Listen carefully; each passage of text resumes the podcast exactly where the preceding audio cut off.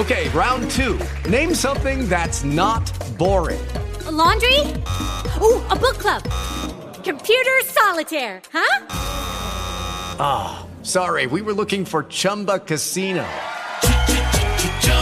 That's right. ChumbaCasino.com has over 100 casino style games. Join today and play for free for your chance to redeem some serious prizes. ChumbaCasino.com. No purchase necessary. Where prohibited by law. 18 plus terms and conditions apply. See website for details. With Lucky Land slots, you can get lucky just about anywhere. Dearly beloved, we are gathered here today to. Has anyone seen the bride and groom? Sorry, sorry, we're here. We were getting lucky in the limo and we lost track of time. No, Lucky Land Casino, with cash prizes that add up quicker than a guest registry. In that case, I pronounce you lucky. Play for free at LuckyLandSlots.com. Daily bonuses are waiting. No purchase necessary. Void where prohibited by law. 18 plus. Terms and conditions apply. See website for details. Naciónpodcast.com te da la bienvenida y te agradece haber elegido este podcast. Buenos días, Madre Esfera. Dirige y presenta Mónica de la Fuente. Buenos días, Madre Esfera. Buenos días, Madre Esfera.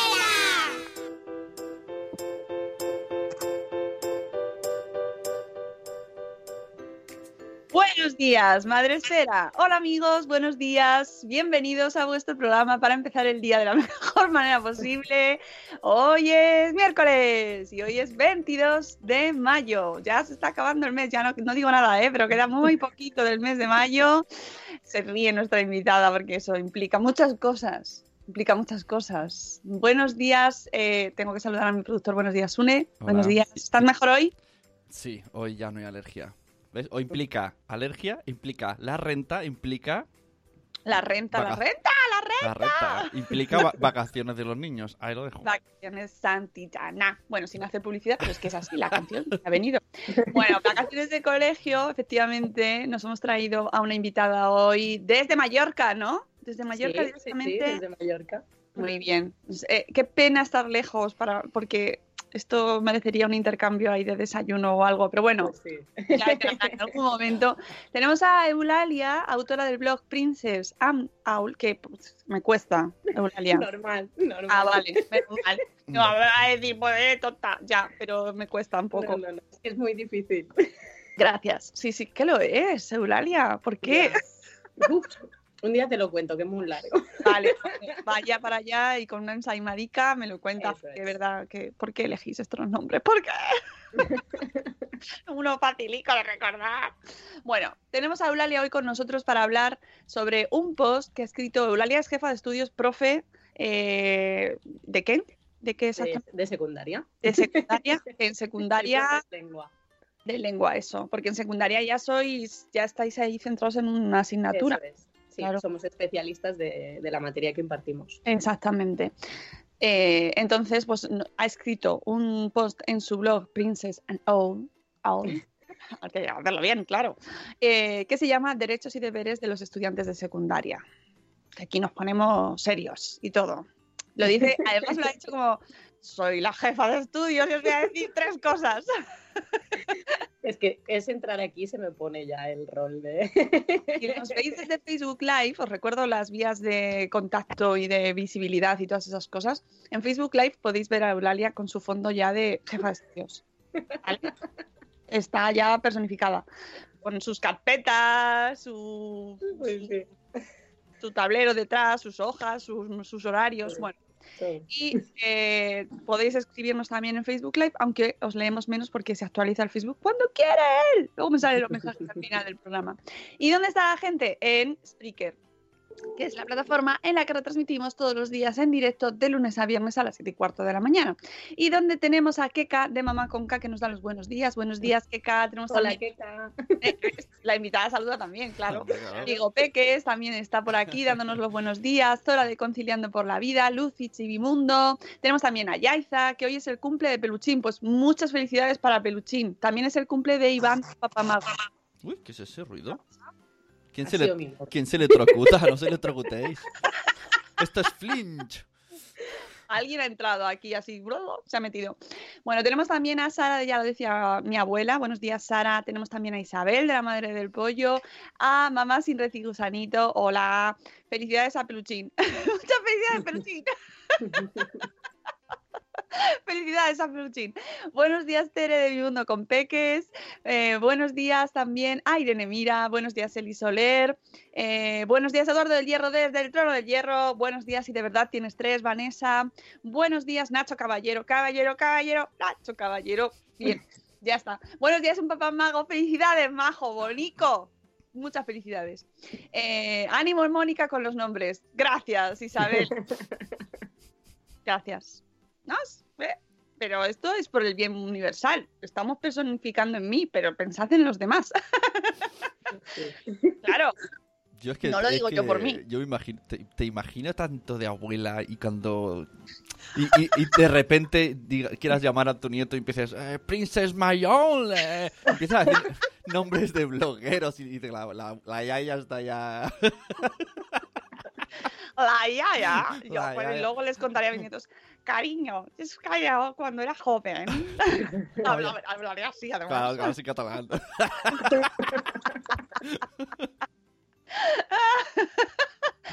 Claro, porque es cuando te llega el momento ahí. Pues, pues nada, yo sí tendré muchos problemas de memoria. Buenos días, Marta, de Mujer y Madero, que dice que tiene ahora uno en primero de bachiller, deseando escuchar qué nos cuentas. Sí, Eso son palabras mayores, ¿eh? que eh, aquí todos los que somos de la generación de GB, pues tenemos en el momento de descolocamiento mental, porque pff, con el bachiller, ah, cuando empiezan esto, en eso, en primaria, en qué curso está, lo que Eso era es des- BUP. después de la ESO. Lo que pasa es que la equivalencia, la equivalencia con el MUP y el COU yo tampoco la controlo porque Ah, yo soy de eso ya. Tú eres de eso. Sí, sí, sí. Eres joven, entonces.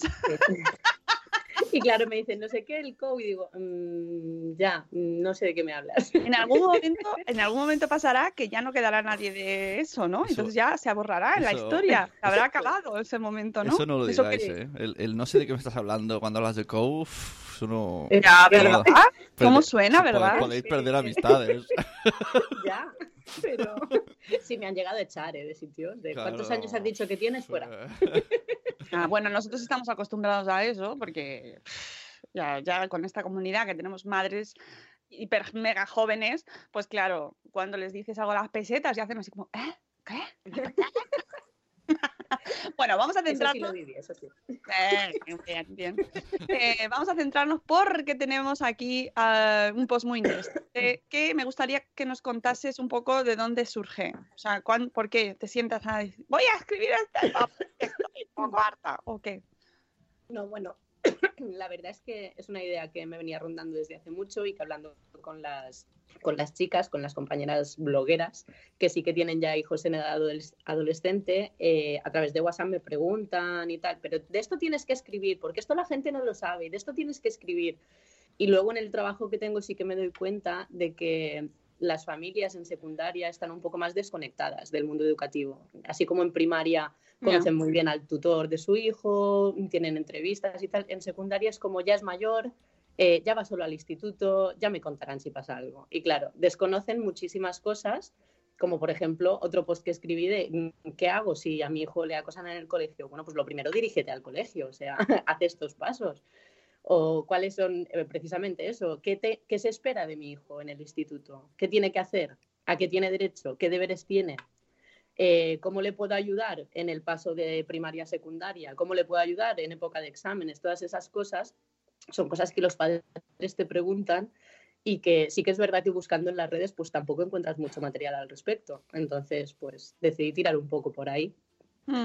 Eh, se dice, se dice, se comenta que los padres ahora somos muy hiperprotectores. Y claro, esto que me dices de que están más desconectados en secundaria, eh, pues no sé si es que en esa época dejamos de serlo o es que no queremos saber directamente o qué pasa, pero sí es cierto, porque sí que es verdad que sí que eh, yo sí he oído, ¿no? Que hasta se llega hasta la universidad y que van los padres a hacer las matrículas, ¿no? O sea, como ejemplo de hiperprotección. ¿Tú Sí. cómo, cómo ves esos dos extremos? Es decir, eh, se- es- existe esa super hiperprotección también en secundaria, aunque nos dices que existe esa desconexión. Sí, bueno, en determinados casos sí. A ver, mm, hablo siempre de mayorías. Evidentemente, el padre implicado existe, el padre que hace lo que tiene que hacer existe, que sigue los cauces legales también. Pero sí que es verdad que en su mayoría vemos eh, dos cosas. Sí que están preocupados, pero tienen otras preocupaciones mayores. Yo me encuentro con padres que no pueden pedir una hora en el trabajo para venir a hablar conmigo cuando ha habido un problema, no porque les llame porque sí. O sea, es que te estoy llamando porque ha habido un problema grave y necesito que vengas. Es que estoy trabajando ya, pero es que es tu hijo, ¿sabes? Me encuentro eso. Y también me encuentro lo que dices, padres hiperprotectores que te llevas a su hijo de excursión y te llaman tres veces para ver cómo está el niño. O sea, hay un poco de todo. Pero sí que es verdad que la tendencia general es como que si no les llamamos a los padres en secundaria, mm, ellos no, en general, ¿eh? no nos llaman a nosotros ni vienen a contarnos nada. Y de hecho hay muchas cosas que vamos descubriendo de los alumnos. Dices, a ver, ¿por qué este chico se comporta así? Porque le tiene que pasar algo, esto no es normal. Y luego, mm, rascando, rascando, descubres que allí detrás hay toda una historia que nadie te ha contado. Ya. Y que sabiéndola tú le tratarás de otro modo, o le darás otras estrategias o le podrás mm, ayudar de algún modo. Y sí que es verdad que a veces se nos omite determinada información también. Ya, además damos con una franja de edades que tú, ¿a partir de qué edad eh, estamos hablando, Eulalia? A partir de primero de la ESO, estamos hablando de 12, 13 años, depende del niño.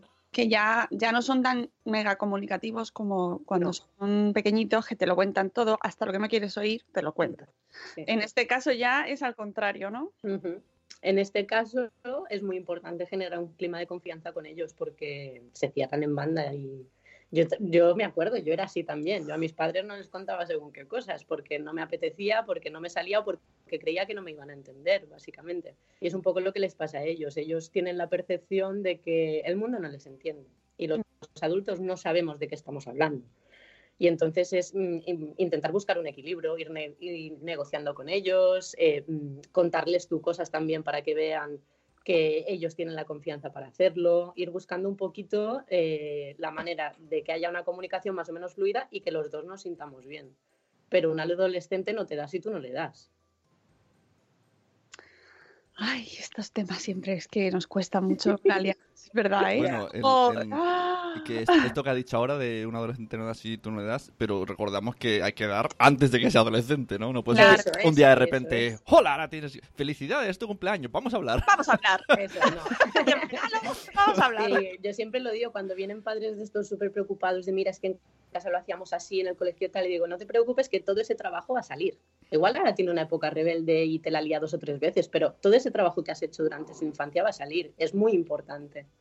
Y no nos damos cuenta de lo importante que es Venga, hasta eso, que llegan a secundaria. haremos- Es el, el karma, el karma, cuando estén ahí hablando de cosas que nos da igual, es como, sí, cariño, sí. Ahora ya". todos cuando vayamos con los niños al cole, cuéntame, hijo. Ostras, yo hago un esfuerzo muy duro para concentrarme cuando me explica cosas de Minecraft, ¿eh? Y a los cinco minutos digo, bueno, ya está, ya está, Ya. ya, ya hemos hablado. Venga, pues eso, que hay que hablar, hay que hablar, hay que hablar, hay que hablar mucho. Eh, empezamos con esta lista de derechos y deberes eh, que hemos empezado. Empiezas tú, en este caso, en tu post, por los derechos, Siempre. ¿vale? Sí. ¿Qué nos De dices hecho- además que están regulados, perdona, por la normativa educativa, la estatal y la autonómica? Eso es. Eh, hay un BOE, que es el que nos, nos da las directrices a todos y luego cada normativa autonómica lo adapta a la realidad de su comunidad autónoma. ¿Vale? Yo sí que es verdad que me he basado más en el de Baleares porque es el que más conozco y el que más domino, pero van todos más o menos en la misma línea. Una- un estudiante de secundaria tiene muchos derechos, pero ¿Pero tiene muy pocos deberes. Y los deberes... Perdona, Eulalia, No. es que suena algo. Ha Era la sonado- alarma, creo. Es- pero ¿tú, te- ¿tú la tienes puesta? No. Sí, se ve que no sé qué hora Pero será, tu alarma sí. Ah, que te ha sonado a ti. Tu Ah, alarma vale, vale. Es un, es un, es un taser, Vale, te, ya está. te da galambre, ¿no? Ay, despierta. Sí, es la alarma en el cole, la que tenéis puesto para los muchachos. No, no, era la del móvil, era la del móvil. Vale, perfecto, ya está, averiguado. Seguimos. Pues eso, que tienen muchos derechos y muy pocos deberes, pero los deberes que tienen hacen que los demás puedan cumplir sus derechos, es decir, son muy importantes. Porque el que tú no permitas que se haga una clase de matemáticas, por ejemplo, estás quebrantando un deber, que es el deber de estudio, pero es que además estás eh, privando de ejercer su derecho a los veintipico compañeros que hay contigo en clase. Entonces, eh, a mí me parece muy importante no solo que los niños lo tengan claro, sino que sus padres lo sepan, que la mayoría lo desconoce, que tienen unos deberes. Yo me acuerdo que cuando yo era joven y le decía a mi padre, papá, he sacado un 8 de geografía e historia, me decía, cariño, estoy muy contento, pero es tu deber. ¿Sabes? Es verdad, es verdad, eso como Ahí está, ¿eh? ahí está esa Es frase. algo que tienes que hacer porque es lo que te toca con la edad que tienes y ya está. Y ahora no. Ahora no, parece que se les remarque tanto cuál es su deber para que vienen al cole. Mm, Hay niños calentando sillas y es una realidad. Yo tengo alumnos con 16, 17 y 18 años en cuarto de la ESO. Hay que planteárselo también. ¿Que no quiere estudiar? Perfecto, pues hay que asumirlo. Mm, profesiones hay muchas, para no, no para todas se tiene que pasar por la universidad, pero lo que sí que le tienes que enseñar es responsabilidad. Y si no quieres estudiar, pues vamos a buscar un trabajo, vamos a buscar una alternativa, vamos a buscar otra vía, pero no te vas a quedar en casa y en el cole calentando una silla sin hacer nada. Ya. Bueno, empezamos con los derechos, porque es que esto que comentas implica mucha, mucha, Sí, sí, sí. da meter mucha, mucho. claro, claro, porque al final sin juzgar y sin, no, no se puede individualizar y no, sal- No, no, hablamos de ningún caso en concreto, pero es verdad que eso implica tomar medidas, meterte en la situación y, y no simplemente decir, bueno, pues a ti lo que te toca es irte al cole y te vas a ir al cole y ya veremos más adelante cuando termines qué hacemos, ¿no?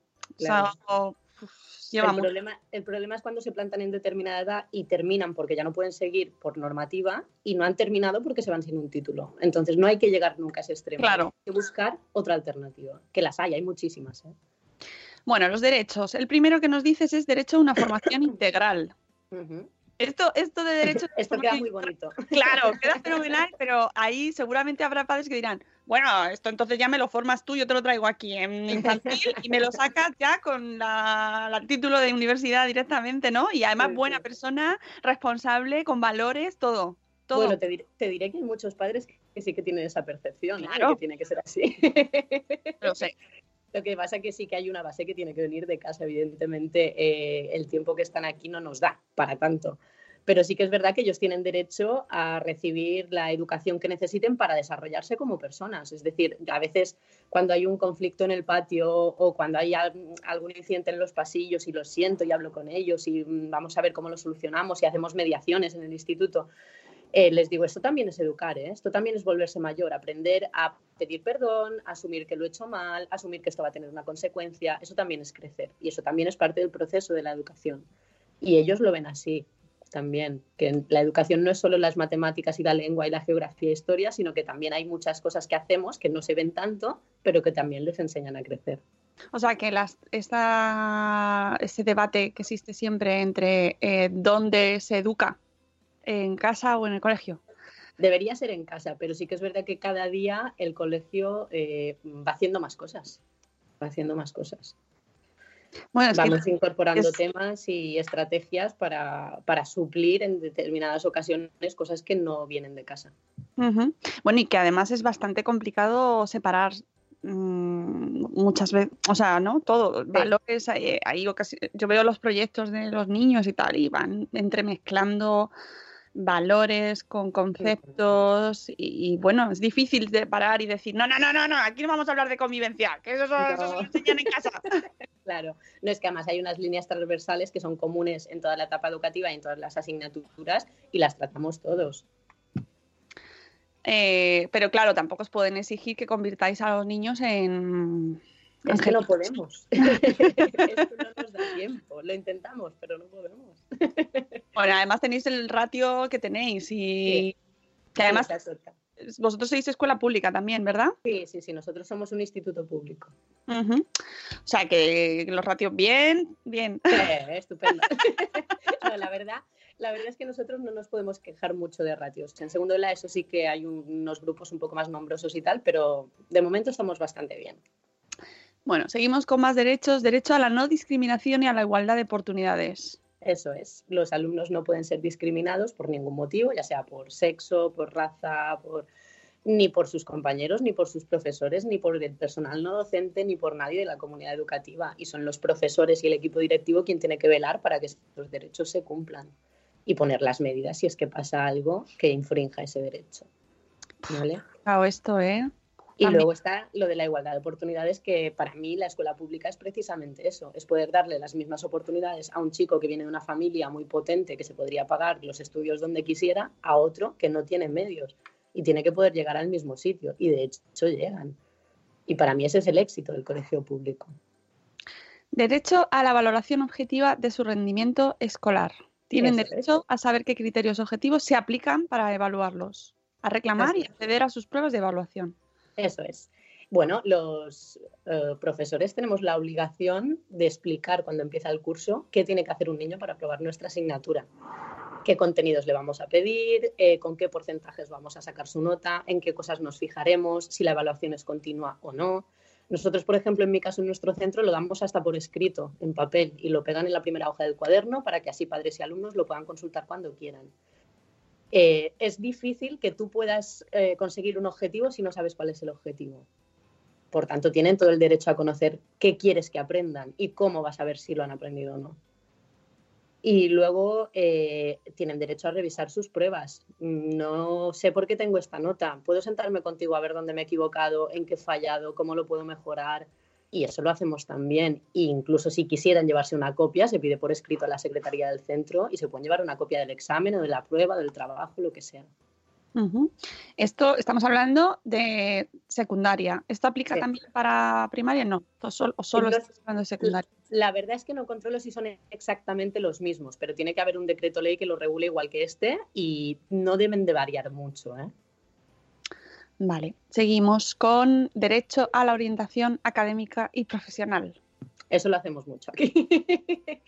es lo que te decía antes. Eh, sí que es verdad que hay niños que siguen año por año el plan que se supone que tienen que seguir, a los que les ayudas poco o mucho en función de si saben o no qué van a hacer cuando terminen la secundaria, pero te encuentras niños eh, con expectativas, eh, no diré irreales y no diré que no se puedan asumir, pero complicadas. Yo, hay programas específicos para niños a los que les cuesta mucho, que no tienen el mismo rendimiento que los demás, como mm, el PEMAR, que es lo que era la diversificación antiguamente. Claro, un niño que está en diversificación, que trabaja por ámbitos y que va a mínimos, que me diga que quiere ser médico, uff, eso habrá que trabajarlo mucho por nuestra cuenta. Entonces, yo no digo que no puedas llegar, pero nos va a costar sudor y lágrimas, porque estamos trabajando a los mínimos de secundaria y por ámbitos, es decir, con las asignaturas agrupadas. ¿Que puedes llegar a médicos? Sí, pero te va a suponer un sobreesfuerzo que vas a tener que hacer tú. Entonces, vamos a mirar alternativas, otros caminos para llegar a médico que no sea bachillerato, selectividad, universidad, que es lo que más te va a costar. Vamos a mirar a través de qué FP de grado medio, luego de grado superior y demás podemos, podemos llegar hasta ahí. Ese es un trabajo que hacemos mucho. Nos sentamos, sobre todo en cuarto de la ESO, nos sentamos con cada niño, qué quieres estudiar, eh, cómo podemos llegar hasta ahí, cuál es la alternativa que te recomendamos nosotros, cómo podemos hacerlo. De hecho, tenemos ahora niños que mmm, difícilmente titularían la ESO por las cantidad de asignaturas pendientes que llevan. Coge el móvil. Creo que ya son las siete y media, ¿eh? Y Algo las así, siete y cuarto sí. también. Veo que te cuesta despertarte, te lo pones muchas veces. Me cuesta, mía. me cuesta, me pongo 4 o 5, es verdad. me ha costado más hoy, ¿eh? Qué susto. No sé por qué, no sé por qué. No sé por qué. Pues lo que te decía, eh, difícilmente titularían una ESO porque llevan muchas asignaturas pendientes de otros cursos y están en cuarto y se les ofreció la alternativa de preparar paralelamente la prueba de acceso a grado medio y muchos de ellos la han aprobado. Es decir, aunque estos niños este año no titulen la ESO, se pueden ir a un grado medio a través de prueba de acceso porque la han preparado con nosotros y han superado el examen. Es eso, intentar buscar alternativas para lo que te decía antes, para que un chaval de 16, 17, 18 años no se quede en casa sin hacer nada. Eh, están diciendo en el chat que si eso no lo hace el orientador. O sea, es tarea de el profesor, del orientador, es otro rol diferente. ¿Sois bueno, eh, en secundaria trabajamos muy conjuntamente, jefe de estudios, orientador y tutores. Y es un poco un trabajo de los tres. Sí que lo coordina el orientador, pero es un trabajo que hacemos eh, tutor, jefatura de estudios y orientación. Pero sí, es un trabajo propiamente de la figura del orientador. Lo que pasa que a veces no dan para más tampoco. y hay que echarles un cable. Sí, sobre todo en estas edades en las que ya se va acercando ese momento trágico, diría yo, en el que tienes que decidir qué quieres hacer con tu vida, que de verdad, si es que con 40 muchas veces no lo sabemos. ¿Cómo lo van a saber en esas edades en las que están ahí, pues eso, pues a sus cosas, ¿no? Pues Esto sí. yo creo que es una de las cosas más difícil. Es uno de los, es uno- para mí es uno de los fallos más grandes que tiene el sistema educativo. Es decir, yo soy de las que se equivocó y tuvo que volver atrás. yo estudié ciencias, bachillerato científico y soy profesora de lengua. Es verdad. Bueno, pero no lo vamos a afrontar como una equivocación, Eulalia. No, no, no. Ahora Claro. tengo una visión científica que no tendría y que me viene muy bien para, para Ahí mi trabajo, está. Eso sí que es verdad. que muchas veces también eh, se nos lo planteamos como no hay vuelta atrás y sí que hay. Sí, sí, sí siempre que tienes hay. un momento para rectificar y es, es algo que a los niños, a los chicos en esa época, yo lo recuerdo con muchísima presión, muchísima Sí. presión, porque parece que lo que decida, y es verdad, que marca tu vida, pero mm, no tenemos que meterles esa presión también tan grave, ¿sabe? Tan, tan profunda de... Porque luego puedes eh, cambiar de carrera si quieres, Claro. o, hacerla, o hacer otra, o... De hecho, yo no cambié ni de bachillerato, yo terminé un bachillerato de ciencias y desde ahí me fui a la universidad a una carrera de letras. O sea, yo siempre les pongo este ejemplo a los chicos. No os preocupéis que si os equivocáis, ya lo reconduciremos. Si yo lo he reconducido, tú también podrás. Claro que sí, claro que sí. Y eso que te llevas también, es decir, vale, Claro. has echado unos años ahí haciendo otra cosa, pero que nunca está de más. mm, Nunca. Para que ellos tampoco, porque es verdad que vamos todos ahí a la selectividad como, madre mía. Bueno, que ahora ya no se llama así, ¿no? O sí, sí se Sí, de, llama así. de momento sí, todavía. Mira, tengo un lío, tengo un lío. No me extraña. Además, yo voy llegando, voy según la etapa que me toca. Y como todavía no me ha tocado esa, Claro. ya me centraré. Ya llegará. Mira, tenemos en el chat también a María Jesús Campos, em, que también está opinando sobre este tema. Un problema aparte en ocasiones de las familias porque ven como un fracaso no ir a la universidad. Que esto también vosotros orientáis, estamos hablando de que orientáis a los jóvenes, pero ¿y las familias? Eh, eh, ¿Entran también en ese debate? Sí, bueno, las familias siempre tienen la última palabra, pero sí que es verdad que yo cito a las familias también. Nos reunimos con alumno y familia.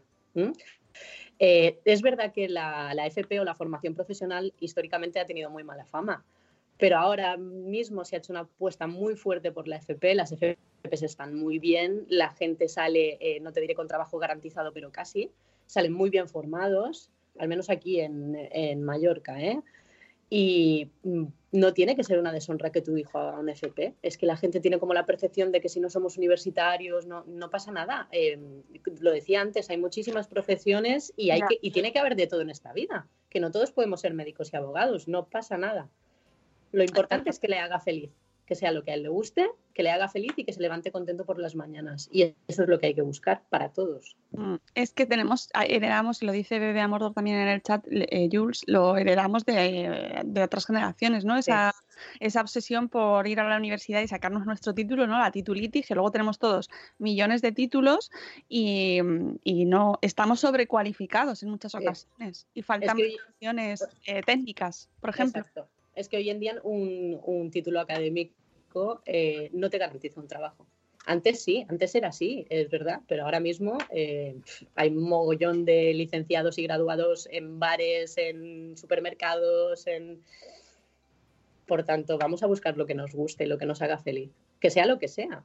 Mm, Pero- Y además en otros países está mejor montado, ¿no? Por ejemplo, en Alemania le- la FP y las, eh, lo- los estudios técnicos y de profesiones, ¿no? Por así decirlo, Mm. eh, de, of- de oficio, tienen muchísimo más nivel y más prestigio que, que aquí en España. Y es una pena porque mm, te- necesitamos también esos oficios y que se hagan con calidad y que socialmente se, se les dé valor. O sea, que eso lo tenemos que hacer desde todos. Pues sí. Eh, si tienes FP, nos dice Noemí, hola Noemí, también puedes ir igualmente a la universidad. Eso es, claro, tú puedes hacer, en terminar el cuarto de la ESO, puedes hacer un grado medio, del grado medio pasar a un grado superior y del grado superior a la universidad. Es más, te convalidan asignaturas si es de la misma rama. O sea, que te puedes ahorrar hacer determinadas asignaturas en la universidad porque ya las has visto en el grado, siempre que sea de la misma rama. Claro que ahora son grados, esto también, esto también.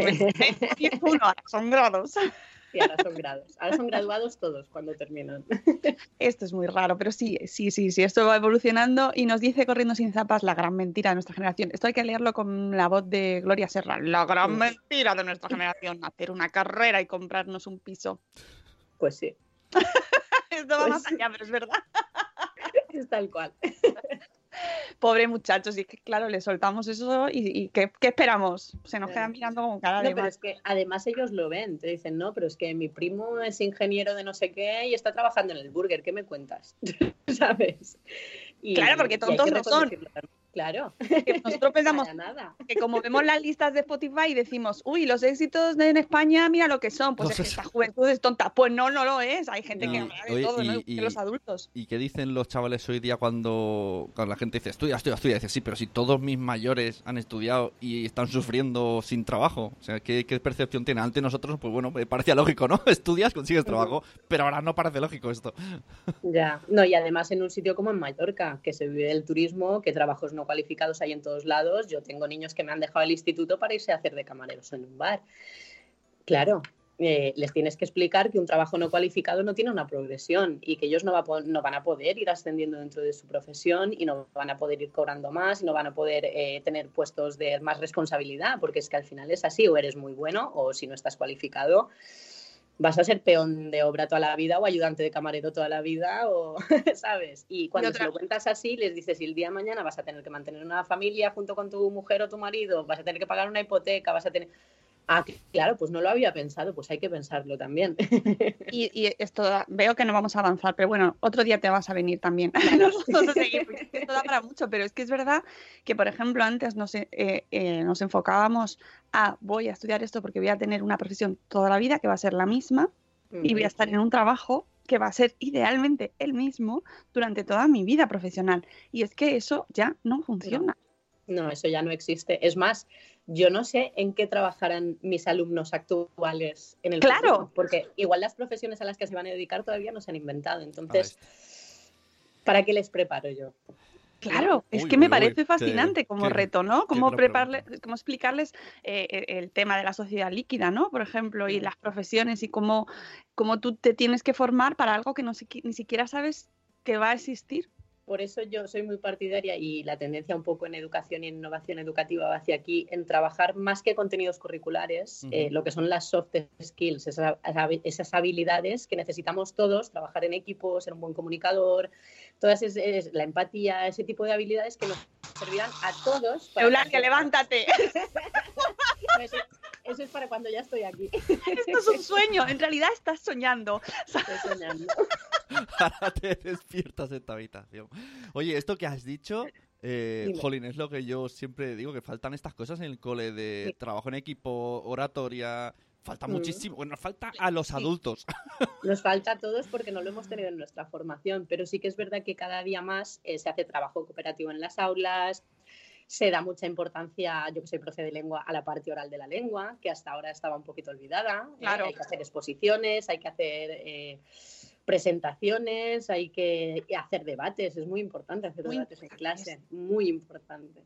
Y hay que trabajar toda esa serie de cosas. ¿Que no terminas el libro de texto? Pues no pasa nada. ¿Que no terminas el temario? Pues ya lo veremos el año que viene. Al final esto es secundaria, es una etapa obligatoria. Y los mínimos de etapa son tan mínimos que me atrevería a decir que algunos niños en segundo de la ESO ya los tienen. Pero esto, Pues de, vamos a- esto de no ¿Eh? pasa nada es porque en tu cole te dejan. Porque yo sé que hay- a veces no. A veces Sí. el- desde arriba te dicen, no, no, no, se tiene que No, no, terminar. hay que ter- terminar el temario. Pero bueno, eh, lo puedes meter todo en el temario. Yo soy profe de lengua y el otro día me pasé 50 minutos enseñando a enviar correctamente un mail. ¿Qué me en una dices? clase de primero de la ESO. Eh, Con no, me copia podéis, oculta. No me podéis escribir todo el texto en el asunto. Lo tenéis que escribir aquí. Oh, oh, esto es para esto, esto es para esto. Y ahora me mandáis todos un Bueno, mail. a ver, me parece, me parece, pero me parece una asignatura lógica. An- Antes nos enseñaban cómo se enviaba una Claro. carta. Ah, pero es que luego a nivel curricular lo puedes justificar totalmente. Es una tipología textual, estoy trabajando el texto escrito, la expresión. mm, Ajá, puedes justificarlo siempre. Muy bien. Ya sabéis, chicos, no se pone todo el texto Ostras. en el asunto. Y es muy importante decir hola y adiós y gracias y por favor. Eso es. Oye, qué bueno, ¿no? Lo de, lo, lo de aplicarlo a los emails. Me parece, pues que además mm, ya está, o sea, tienes que saber mandar un email, es así. Sí, sí, sí. Mucho No, es más que me pasó precisamente eso, porque como tenemos una aula virtual también, eh, trabajamos a través de Google Classroom, me mandaron el fin de semana tres emails y los tres iguales, con todo el texto en el asunto, y iba dándole ahí al cursor para ver qué me decían, y cuando llegué el lunes dije, se acabó, saca toda la tablet, vamos a ver. Madre mía. Sí. Oye, vos, eh, vos, en- ya te digo, vas a venir otro día, te lo pones en la alarma. Eh, ¿qué, qué tema? ¿Los móviles en clase los, los tienes incluidos? ¿Tienen derecho a llevar su móvil a clase? Eh, en principio no deberían de traerlo el- al centro, a no ser que el profesor se lo pida para hacer una actividad que realmente sea educativa, ¿vale? Si hay una emergencia en el centro hay teléfonos, podemos avisar a las familias, no tienen que preocuparse de nada. Si el profesor tiene prevista una actividad educativa, les avisa y lo pueden traer. Pero en principio los teléfonos no. Nosotros lo que tenemos son tablets en primero y segundo de la ESO, el año que viene suben a tercero, y ya tienen un dispositivo en el que buscar información, en el que abrir un diccionario, en el que hacer cosas, no hace falta que utilicen el móvil. Bueno, es que me parece importante porque eh, se puede llegar a considerar que forma parte de sus, ¿no? O sea, como que es mi derecho llevar mi móvil, es mi móvil, lo llevo, ¿no? Pero no está incluido como uno de los derechos. No, ¿sabes qué pasa? Que eh, cuando tú traes el móvil al instituto se pueden dar muchas circunstancias. Lo puedes perder, te lo pueden robar, se puede romper. El centro no puede hacerse cargo de eso. No- nosotros no podemos pagarte un móvil porque se te ha perdido, porque se te ha roto, porque se te ha caído la mochila. Entonces, la mejor manera es no lo traigas, porque si le pasa algo, nosotros no nos vamos a hacer responsables de eso. Piensa que aquí en mi centro hay 400 alumnos, pero hay centros que, tie- centros que tienen miles de alumnos. No podemos hacernos cargo de esos costes. Es que estoy leyendo el chat y es muy divertido todos los comentarios. La gente está muy, muy, muy, le está gustando mucho. Vamos a seguir con algún derecho más y nada, dejaremos lo- todo lo que nos falte para otro día. Vale. Eh, Derecho al respeto de las propias creencias. Ujú. Pues sí, es curioso, ¿no? Que tengamos eh, la religión católica en los colegios y no tengamos el resto, pero haya un derecho al respeto a la propia creencia, ¿no? A mí me llama la atención, al menos. Eh, sí que es verdad que no tienen la opción de estudiar otras religiones que no sea la católica, pero es un poco lo mismo que antes. Nadie puede eh, cuestionarte, criticarte por ello, tratarte mal. Es un poco como lo de la igualdad, ¿no? Eh, eh, sí, bueno, pues este chico tiene esta, esta otra religión y hay que respetarlo y lo bonito sería conocerlo y podernos acercar a, a su realidad para entenderlo un poco más. Pues sí, estoy muy de acuerdo. Derecho a la identidad, la integridad, la intimidad y la dignidad. Madre mía, este punto, Eulalia. Este, este da para mucho. bueno, eh, básicamente es que tienen derecho a estar protegidos, ¿vale? Y somos evidentemente los adultos los que tenemos que protegerles. Por eso a mí cuando a veces me dicen, no, es que a mi hijo le hacían esto en el colegio y el colegio no hizo nada. Ostras, ¿cómo que no hizo nada? Tiene que hacer algo, está obligado a hacer algo. Lo hará mejor o peor, pero algo tiene que hacer. No puedes decirme no hace nada. Entonces, y luego también eh, lo que decía antes, a veces los padres nos omiten la información, supongo que con el miedo de que esa información eh, se corra la voz y la gente lo sepa, pero todo lo que nos cuentan, tanto al equipo directivo como al equipo de orientación como a tutores, es totalmente confidencial. Y de hecho, eh, la ley les ampara, nosotros no podemos contar nada y necesitamos saber la realidad de los niños en sus casas, porque la realidad de los niños en sus casas les influye en su rendimiento académico y les influye en su manera de estar en el instituto. Aquí quizás haya muchos de los conflictos más densos, ¿no? Así de en el instituto, ¿no? Con este punto, por ejemplo. Porque Sí. implica confianza por parte de las familias, confianza por parte del, del colegio, que se vaya a hacer algo por ambas partes. Y esto Es que es muy importante que familia y, y centro educativo vayan a una, porque si no es, es tirar los esfuerzos. Si en casa hacemos una cosa o no la hacemos, si en el cole hacemos otra cosa o no la hacemos, no estamos aunando esfuerzos para ayudar a ese niño. Y siempre tiene que prevalecer el bienestar del menor. Siempre tenemos que pensar en el chico o en la chica, en este caso. Siempre hay que pensar en él, qué será lo mejor para él, independientemente de lo que a mí me guste o no me guste, o de lo que yo quiera contar o no quiera contar. Siempre tiene que prevalecer lo que le pueda beneficiar al niño. interesante porque además aquí es donde entra mucho, pues eso, el plano personal y cómo sean, pues eso, que hay familias de todo tipo y profesores de todo tipo. Esto es así. Sí. No hay, o sea, eh, seguramente cada uno pues conocerá casos, pero claro, es que, fíjate, estamos hablando de, de temas que eh, pues dificilísimos de gestionar. Yo creo que para mí ahí es donde el colegio, ¿sabes? Por favor. Sí, es Eh, complicado. es muy complicado y tú como jefa de estudios tienes que ver de todo. Mm. Siguiente punto, derecho a la información y a la libertad de expresión. Le quedan ocho minutos. Que ya van llegando los profes y ya van abriéndome la puerta. Claro, claro, ya veo, ya nada, va a saltar la siguiente alarma, va a saltar en La la- siguiente alarma va a ser como de la guerra, ¿no? Un aviso de bomba porque va a ser la del centro seguro. Oye, qué presión, ¿eh? Nada, si quiere entrar más gente, podemos saludar. Derecho a la información y a la libertad de expresión. Exacto. Tienen derecho a saber todo lo que les afecta a ellos, ¿vale? Por ejemplo, eh, Claro. cuando los profesores hacemos el análisis de resultados, de por qué estos resultados son así, no son así, les pasamos una copia a los alumnos. Ellos tienen derecho a saber eh, cuáles son las causas que han llevado a esos resultados y cómo las podemos mejorar. Porque si el profesorado hace cosas para mejorarlos, pero el alumnado no, no vamos a mejorar nada. Entonces, todo lo que les atañe a ellos, ellos tienen derecho a saberlo, ¿vale? Y, evidentemente, a la libertad de expresión. A ver, eh, los alumnos de secundaria menores de edad, ¿se entiende? No pueden hacer huelga, ¿vale? Es un tema que a veces se discute, pero es que no pueden hacer huelga. Tienen lo que se llama una manifestación colectiva por discrepancias. Los alumnos de 13 años en arriba, es decir, de segundo de la ESO para arriba, tienen derecho a acogerse a esa manifestación colectiva de discrepancias si están de acuerdo con una huelga que haya convocada, o bien por un sindicato de estudiantes, pero tiene que ser por un colectivo eh, de, de gente de su edad, ¿vale?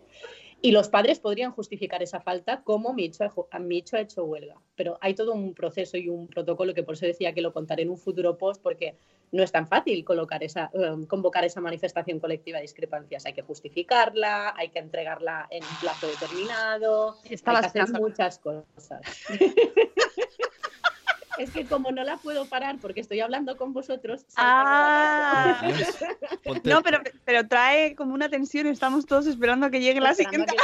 Yo me imagino a alguien detrás tuyo con un, con un, con un pivote y picando. ¡Me despierta!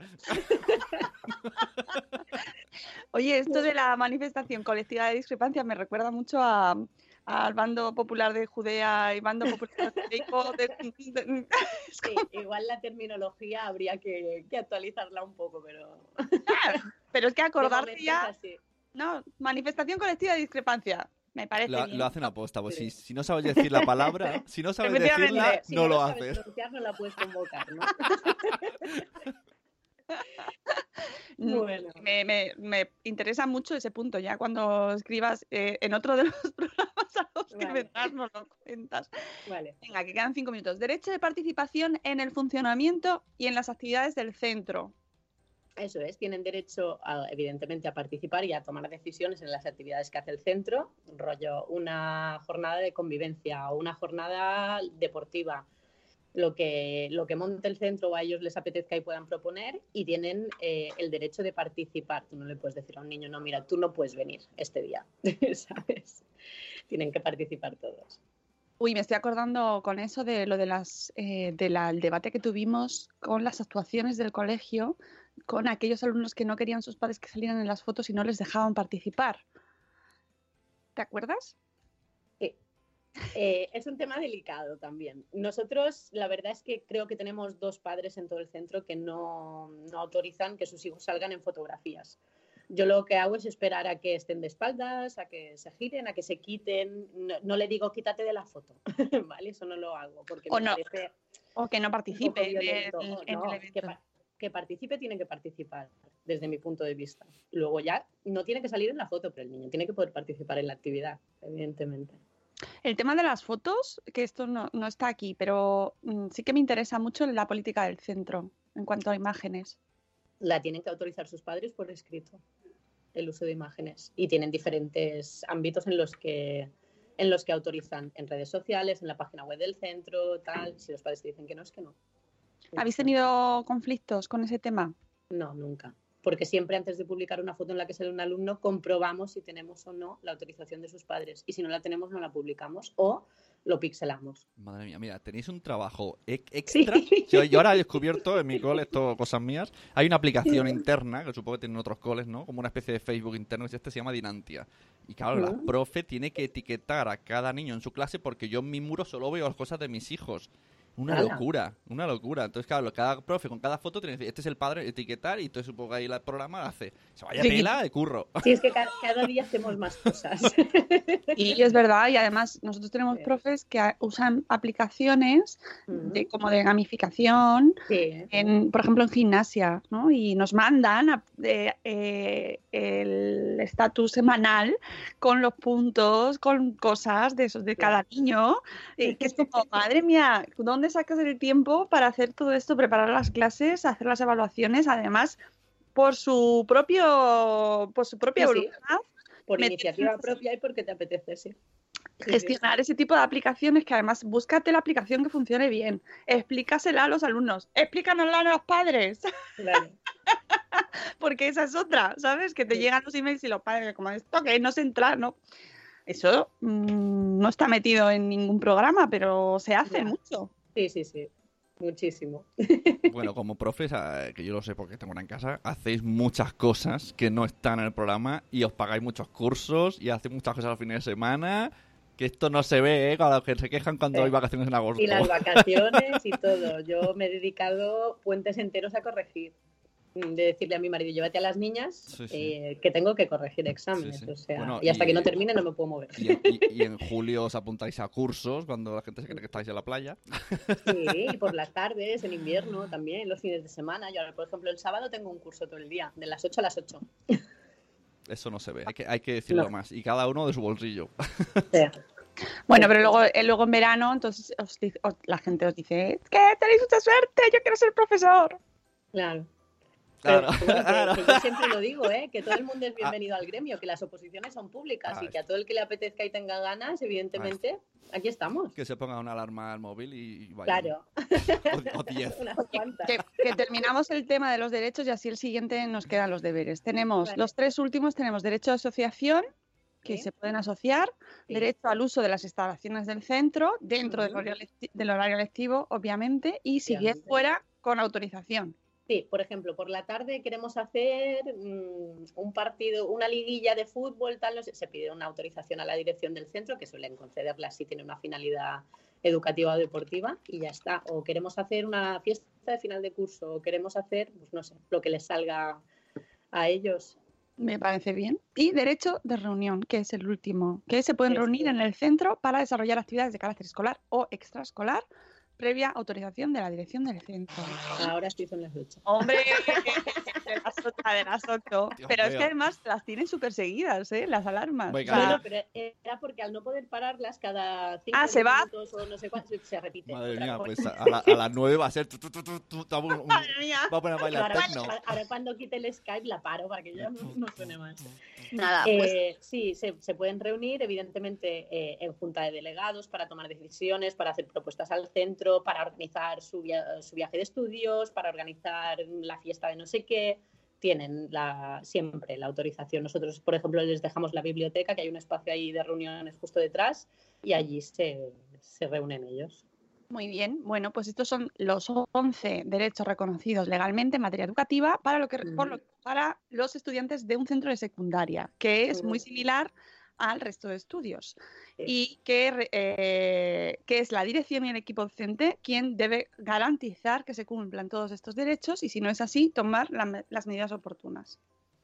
Cuando hablo de las medidas oportunas me refiero a la normativa de convivencia o al régimen reglamentario que tenga, disciplinario, perdón, que tenga el, el centro, porque eso sí que depende de cada centro.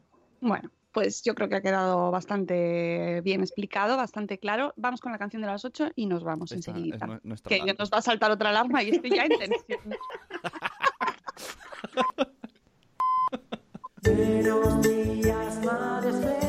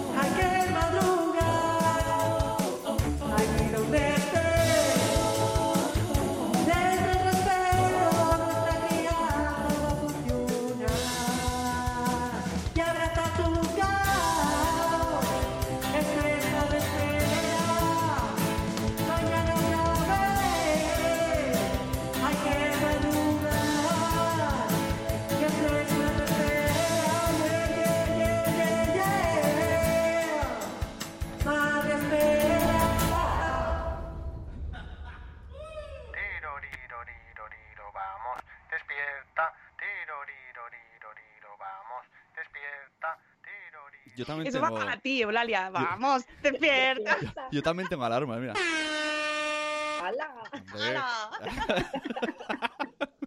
Bueno, que nos dejamos. Ya lo sabía, lo sabía, yo lo sabía, porque esto lo veía venir. Que nos dejamos la parte de deberes para otro programa y otra otra, otra tanda de alarmas con Eulalia. que nos ha encantado escucharte, Eulalia. La... Ahí está. ¡Madre mía! Madre mía, me da un ataque al corazón. Por Dios, qué susto. ¿Cómo puedes vivir así? que, que un aviso rápido. eh, hoy estaré a las 6 de la tarde con Ricardo Mariscal de Salud Sin Bulos en el cole José Saramago en, en Rivas, Vacia Madrid. Que si podéis veniros, si no os queréis venirse a escucharnos para hablar sobre salud sin bulos en la infancia, ¿vale? Eh, Que nos interesa mucho a, los padres, eh, cómo reconocerlos, cómo luchar contra ellos, cuáles son los principales bulos que nos afectan. Y nada, que mañana volvemos, que mañana tenemos familias diversas, ¿vale? Así que os aviso que tendremos a otra persona que tiene un, un blog con un nombre muy difícil, que es Esto es para una que lo quiere así. Y encima es amiga mía, pero es que yo con ese con ese blog así, de ese nombre, es que habría que retirarle la palabra. Bueno, Eulalia, muchísimas gracias. Hablaremos del cambio de nombre del blog también, que También. además Eulalia no lo he dicho antes, pero es flamante ganadora de un premio Madrefera al mejor blog personal del 2017 y finalista también, y siempre está ahí dando la, la- Histórica.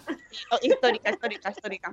Así que leedla en su blog Princess and Old Stories. Muchas gracias, Eulalia. Vendrás A vosotros. buscaremos fecha. Y nada, a todos los demás, muchas gracias por escucharnos. Ahora mismo os mando la newsletter diaria. Ya sabéis, suscribiros que hay premio este mes de mayo. Hay concursito. Os queremos mucho. Hasta luego, Mariano. Adiós. ¡Hasta mañana! Dale, apaga la alarma. Nos tiene que cerrar Ya primero. Ah, claro, que está en el móvil, Bueno. claro. Claro, es que tenía el Skype en el móvil y no podía apagarla. y la iba pasando, pasando. bueno,